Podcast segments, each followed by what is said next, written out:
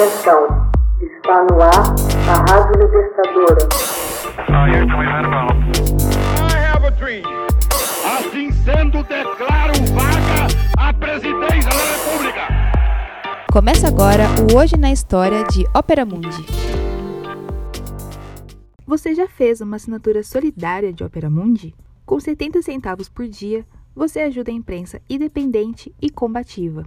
Acesse www.operamundi.com.br apoio. Hoje na história, 15 de janeiro de 2005, morre em Barcelona Vitória de Los Angeles López Garcia, uma das grandes sopranos do século XX, morreu em Barcelona em 15 de janeiro de 2005. Afastada dos palcos por decisão própria, pouco se tinha notícias dela quando, vítima de uma bronquite, morreu aos 81 anos. Nascida em Barcelona em 1 de novembro de 1923, era filha de um bedel da Universidade de Barcelona e sempre reconheceu sua origem humilde. Descobriu sua vocação musical muito jovem, ganhou diversos concursos internacionais de canto, em especial o Festival de Genebra. Estudou no Conservatório Superior de Música do Liceu, em Barcelona, onde se graduou em 1941, quando contava com 18 anos. Neste mesmo ano, realizou uma apresentação operística no Gran Teatro del Liceu, famosa casa de ópera da cidade, prosseguindo em seguida com seus estudos. Em 1945, fez sua estreia profissional no papel de Condessa em As Bodas de Fígaro, de Mozart. Em 1947, conquistou o primeiro lugar no concurso internacional de Genebra. Em 1948, interpretou em Londres La Vida Breve de Manuel de Falla. Em 1949, interpretou na Ópera de Paris o papel de Marguerite em Fausto de Gounod. Em 1950, estreou no Festival de Salzburgo, Áustria, e na Royal Opera House em Londres. Foi Mimi em La Bohème de Puccini, no Covent Garden em Londres, teatro em que seguiu atuando de forma regular até 1961. Ela foi também aclamada no Teatro Colón de Buenos Aires entre 1952 e 1980, tendo ali estreado como Madame Butterfly na ópera de Puccini. É sempre lembrada por suas atuações em Manon, Werther, O Barbeiro de Sevilha, Peléas e Melisande, As Bodas de Fígaro e Lohengrin. Subiu ao palco do Teatro Scala de Milão entre 1950 e 1956. Atuou pela primeira vez nos Estados Unidos em outubro de 1950 com o recital no Carnegie Hall. Em março do ano seguinte, fez o mesmo no Metropolitan Opera House de Nova York, ali cantando regularmente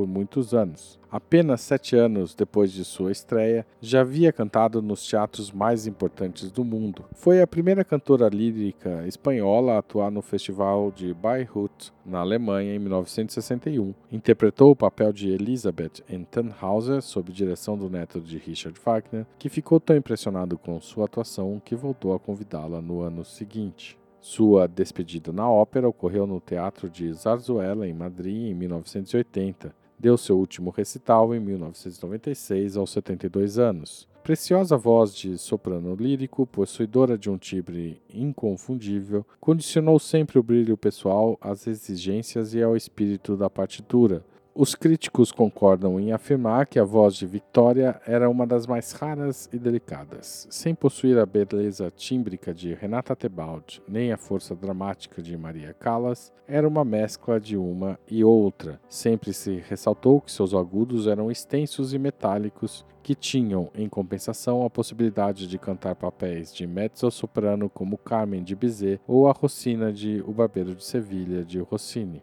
Realizou também grande número de gravações, sendo muitas delas autênticas referências ainda hoje. Manon, La Bohème, Madame Butterfly, Fausto, Carmen, Werther, Peléas e Melisande, As Noites de Verão. Sua discografia, fundamentalmente a dos anos 50, é tão abundante quanto magnífica. Basta verificar não somente os títulos, mas também seus companheiros de gravação.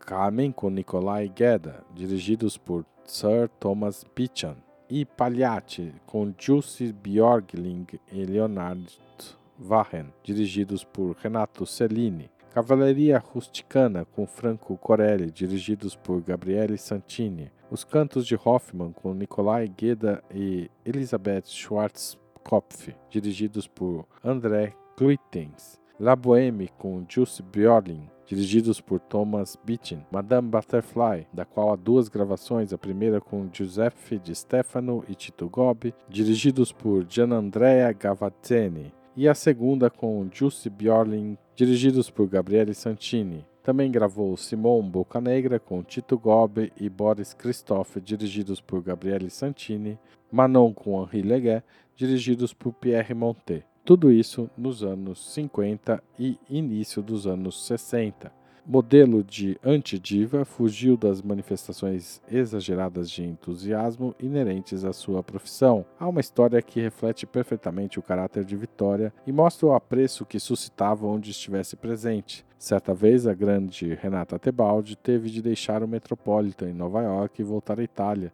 já que seu pai havia morrido. Era Natal e Rudolf Bing, gerente do teatro, suplicou-lhe que fizesse uma substituição em La Traviata. Vitória acedeu e Bing, agradecido, fez, de, fez que de Viena fosse enviado nada menos que os meninos cantores para que dedicassem algumas canções de Natal à cantora, o que fizeram em meio à ovação de um público totalmente entregue à apresentação. Vitória foi aclamada nos palcos e maltratada pela vida. Ela teve de lidar com tragédias reais que soube assumir e superar, repassando-as para sua expressão vocal. Foi casada com Henrique Magrinha e teve com ele dois filhos. O mais velho faleceu alguns anos antes dela e o segundo padecia de síndrome de Down. Hoje na história, texto original de Max Altman, locução de Haroldo Cerávulo, gravação de Michele Coelho, edição de Laila Manoeli.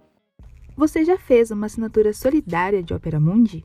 Com 70 centavos por dia, você ajuda a imprensa independente e combativa.